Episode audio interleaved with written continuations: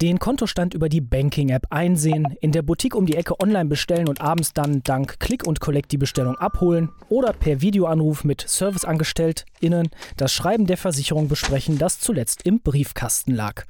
Mittlerweile gibt es ja viele Möglichkeiten, die Unternehmen nutzen können, um ihre Kundinnen und Kunden anzusprechen. Zwar hat die Corona-Pandemie vor allem die Nutzung digitaler Kanäle gepusht, Dennoch sind Firmen gut beraten, mit einer zeitgemäßen Strategie über möglichst viele Kanäle erreichbar zu sein. Wie moderne Kundenkommunikation durch digitale Services gelingt und wie Firmen die richtige Strategie finden, das ist diesmal Thema. Herzlich willkommen, ich bin Matthias Rutkowski. Themen im Tiefenrausch. The Economy, der Podcast, der Wirtschaft hörbar macht.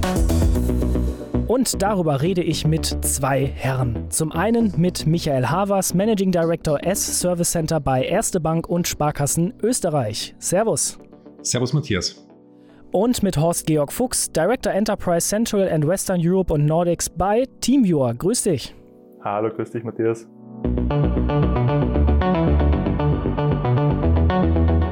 Und bevor wir ins Thema starten, wir haben uns vorab auf das digitale Du geeinigt. Horst Georg, dir gehört die erste Frage und zwar Kundenkommunikation der nächsten Generation. Was kennzeichnet die Interaktion zwischen Unternehmen und Kundinnen in der Zukunft? Ich glaube, dass ein Trend relativ klar zu beobachten ist und zwar, dass Kundenkommunikation insgesamt immer flexibler wird. Das heißt, Kunden haben unterschiedliche Präferenzen, wie sie mit dem Unternehmen in Kontakt treten wollen. Kunden streben nach zeitlicher Unabhängigkeit, wann sie das tun wollen und auch irgendwo nach örtlicher Flexibilität, ob das jetzt online ist, ob das offline ist.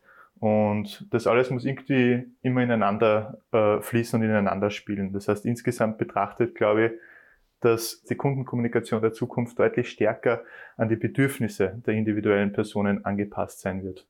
Welche Rolle spielt Technologie dann zukünftig dabei? Ach, die Herausforderung ist, dass der Kunde im Endeffekt ja entscheidet, wann und wie er mit dem Unternehmen in Kontakt treten will. Das heißt, als Unternehmen muss man im Hintergrund schauen, die Prozesse so auf die Beine zu stellen, dass man dem Kunden ermöglicht, kanalunabhängig und irgendwie auch kanalübergreifend agieren zu können. Und dafür ist Technologie natürlich super wichtig.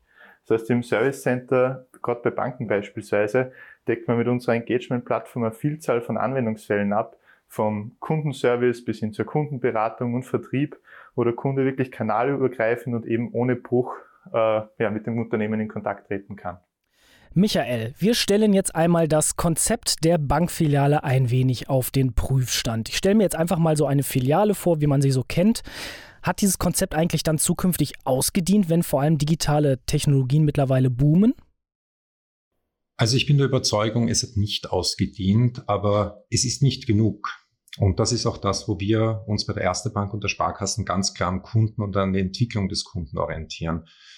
Ähm, wir verfolgen ganz kleine Omnichannel-Strategie. Das bedeutet, wir wollen über jeden Kanal jederzeit für unsere Kunden in der Beratung und im Service unterstützend dabei sein. Das ist unser ganz klares Ziel und da haben sowohl die Filialen mit unseren Beratern und Beraterinnen eine sehr, sehr starke Rolle, als auch digitale Kanäle oder das Service Center als Brücke zwischen der digitalen und der Offline-Welt. So, und jetzt gerade fiel bereits ein Stichwort, das wir uns jetzt einmal genauer anhören werden, nämlich Omnichannel-Strategie. Was sich dahinter verbirgt, das erfahren Sie jetzt. Stellen Sie sich eine Bankfiliale vor. Den Schalter für Auszahlungen, die Schreibtische der Bankberaterinnen, die Vorhalle mit den Geldautomaten. Hier kommen Kundinnen hin, wenn sie persönliche Beratung brauchen oder Online-Banking per se meiden. Trotzdem lässt sich vieles inzwischen einfacher von zu Hause per App oder über das Web erledigen. Die Lösung lautet Omnichannel-Strategie. Übersetzt heißt es Mehrkanalstrategie oder alle Kanäle Ansatz. Das Ziel, Kundinnen sollen über möglichst viele und verschiedene Vertriebs-, Kommunikations- oder Technologiekanäle erreicht werden, unabhängig von Ort, Uhrzeit oder Medium. Im Einzelhandel ist eine Omnichannel-Strategie eine Verbindung aus Online-Shop, Online-Marktplatz mit Click and Collect und einem stationären Ladenlokal. Und in der Finanzbranche können Kundinnen persönliche Beratungen in ihrer Filiale vor Ort bekommen, Überweisungen und Kontoservices online erledigen oder auch Bankberaterinnen per Videochat ihre Fragen stellen. So sollen Kundinnen möglichst positive Erfahrungen mit einem Unternehmen machen. Daher sind solche Ansätze immer stark kundenzentriert. So, ein Stichwort, das gefallen ist. Das Kundenerlebnis vor allem positiv gestalten. An dich die Frage, Michael, wie gestaltet man denn jetzt als Geldinstitut in so einer Phase, wo sich viel digital wandelt und auch Filialen vielerorts dann geschlossen werden, die Touchpoints, die Kontaktpunkte mit den Kunden so ideal, unabhängig vom Kommunikationskanal? Also ich glaube, ein zweites äh, Schlagwort, das auch sehr wichtig war, ist äh, das Wort kundenzentriert. Und zwar kundenzentriert ähm, ernst genommen. Gerade in unserem Umfeld ähm, des Bankenumfelds geht es um etwas ganz Essentielles für unsere Kunden, nämlich um ihre finanzielle Gesundheit. Da geht es darum, dass sie zu jeder Zeit ähm, die Unterstützung und auch das Gefühl von uns bekommen, dass sie einen kompetenten Ansprechpartner in ihrem gesamten Finanzleben haben. Und da haben wir unterschiedliche Kanäle, ähm, über die wir unsere Kunden nicht nur betreuen, sondern auch servicieren können. Das ist zum Beispiel mit George, unser Online-Banking, das ist, und das ist nicht nur meine persönliche Meinung, sicher eines der innovativsten ähm, Online-Bankings in ganz Europa, mit dem wir unseren Kunden in ihre Tasche ihre Bank geben. Das ist aber nicht genug, ähm, weil wir sehen, dass auch das Bedürfnis, mit einem Betreuer, mit einer Beraterin vor Ort zu sprechen, für den Kunden in gewissen Situationen äh, genauso ganz wichtig ist. und auch das decken wir ab. Und ich bin zutiefst der Überzeugung, dass wir nach einem Konzept You Choose Your Channel zu jedem Zeitpunkt, zu jedem Kanal das perfekte Service und die perfekte Betreuung unseren Kunden und Kundinnen zur Verfügung stellen. Und das ist auch die Herausforderung. Es geht nicht nur um, um das Frontend, ob das jetzt eine App ist, ob das ein Callcenter ist, ob das eine Filiale ist, sondern es geht um das, was dahinter liegt. Und das ist eine Grundeinstellung, ein Servicekonzept, das wir nachhaltig und über alle Kanäle verfolgen. Nachhaltig und über alle Kanäle. Horst Georg, wenn wir jetzt diese ganzen Beratungsfunktionen und Kontaktmöglichkeiten mal betrachten, sowohl digital als auch physisch, wie transferiert man das dann zum Beispiel in ein Tool, das man einer Bank anbieten kann, wie zum Beispiel eben der Erste Bank und den Sparkassen Österreich? Ich glaube, es ist eine Vielzahl an verschiedenen Aspekten, die irgendwie zusammenfließen. Ähm, also ich glaube, das eine ist mal eine Grundplattform äh, zur Verfügung zu stellen, worüber das eben möglich ist, über eine Vielzahl von Kommunikations- und Kollaborationsmöglichkeiten mit dem Kunden zu interagieren. Ähm, ist auch genau das, was wir mit Team 4 Engage da machen. Äh, Team 4 Engage, kurz zusammengefasst, ist eine moderne digitale Customer Engagement Plattform und ermöglicht eben genau diese Digitalisierung von Vertriebsprozessen, von Kundensupportprozessen, von Serviceprozessen, äh, ja, über alle Branchen im Endeffekt hinweg. Das heißt, wir vereinen da Vielzahl an eben solchen Ko Kommunikations- und Kollaborationsfunktionen wie Co-Browsing, Live-Chat, Video-Chat, Chatbots, aber auch einer E-Signatur. Ähm, das alles in einer Plattform, um eben den Kunden online dasselbe Serviceerlebnis, dieselbe Beratungsqualität liefern zu können, wie er es offline gewöhnt ist. Dann auf der anderen Seite ist aber, glaube ich, ganz wichtig, wirklich mit den Unternehmen zusammenzuarbeiten und auch zu verstehen, dass man da nicht die einzige Software ist, die da drinnen eingesetzt wird, sondern eben, das verfolgen wir sehr, sehr stark, einen API-First-Ansatz zu, zu fahren. Das heißt, dass man schaut, wie kann der, das Puzzlestück, das wir beitragen, in das Gesamtbild der Organisation, des Unternehmens, unserer Kunden äh, eingefügt werden, so dass das für den Endnutzer ähm, ja einfach zu bedienen ist und einfach zu handhaben ist. Wenn du den Endnutzer ansprichst, du hast auch Chatbots und Videochats erwähnt, blicken wir einfach mal auf die volle Customer Journey. Was gibt es dabei zu beachten, wenn man alle Prozesse unter einen Hut bringen muss?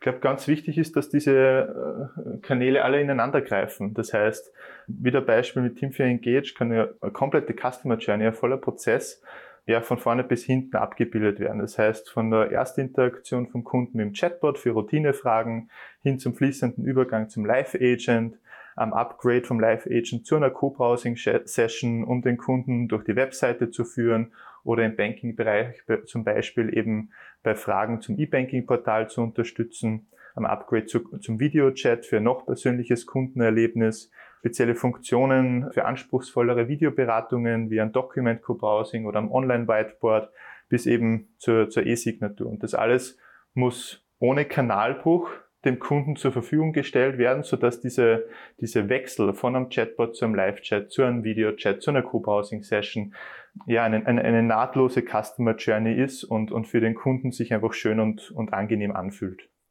Michael, Finanzen sind ja ein komplexes und teilweise auch sensibles Thema. Die eine Komponente ist, manche setzen vor allem auf die Beratung vor Ort von Mensch zu Mensch, andere nutzen dann lieber digitale Technologien, da haben wir bereits gesprochen, aber gerade vielen auch schon so Begriffe wie Document Composing, E-Signature und so weiter und so weiter.